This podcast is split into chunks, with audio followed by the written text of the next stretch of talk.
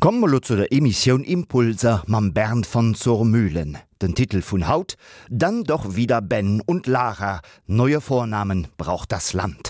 Liebe Tante Frieda, jetzt in der Urlaubszeit soll es noch altmodische Paare geben, die im romantischen Hotel den Sex mit dem Ziel verbinden, ein Kind zu zeugen.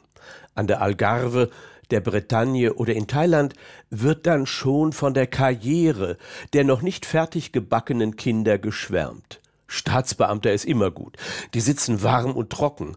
Aber auch Start-up-Millionärin oder Weltfußballer sind im Gespräch. Aber keiner kümmert sich um die Vornamen. Fast alle Eltern haben noch kurz vor der Geburt keine Idee, wie der Nachwuchs heißen soll. Wenn die Krankenschwester dann fragt, geht es hoppla hopp. Ben für den Jungen, da spart man sich einen lästigen langen Vornamen, und in der Schule bekommt er ohnehin einen Spitznamen. Mia und Anna für das Töchterchen wird auch gerne abgehakt.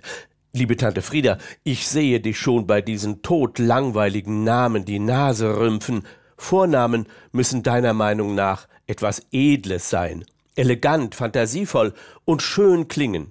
Mit Ben oder Mia schaffen es die Kids später höchstens in die Spurkäs und helfen Rentnern beim Geldautomaten. Ein Vorname muss einen Sound haben wie ein Supersong. Ein Vorname darf nicht zum Spott führen oder gar zum Mobbing. Und auf keinen Fall geht mehr Kevin.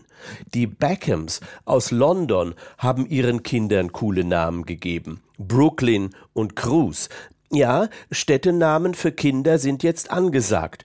Monaco und Zürich zeigen die Richtung an. Im englischen Eliteinternat, wo die Kids ja mal landen sollen, geht auch Sydney und Paris auf jeden Fall. Als Arzt oder Anwältin klingen solche Vornamen weltläufig.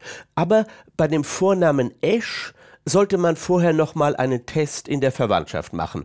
Madonna ist gut, Ronaldo ist spitze und langsam kommt auch Wladimir, weil Donald überhaupt nicht mehr geht.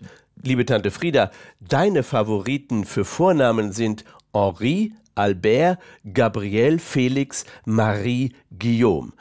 Naja, die hast du in Wikipedia nachgeschaut, weil der Großherzog so heißt.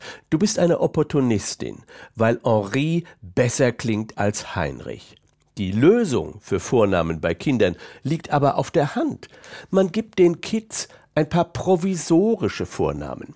Zum Beispiel Mikado, Fanta, Armani, Angie oder Winnetou. Und mit zehn Jahren können Sie sich dann selbst entscheiden. Bleibt es bei den provisorischen Vornamen oder sucht sich Töchterchen oder Sohn auf einer App einen neuen, coolen Vornamen? Jetzt, wo die Ehe für alle normal ist, sollte auch den Kindern es freistehen, sich einen Vornamen auszusuchen. Damit hört der Schwachsinn auf, dass Eltern im Urlaub beim Sex vergessen, einen schönen Namen sich auszudenken, wenn dann die Babys kommen.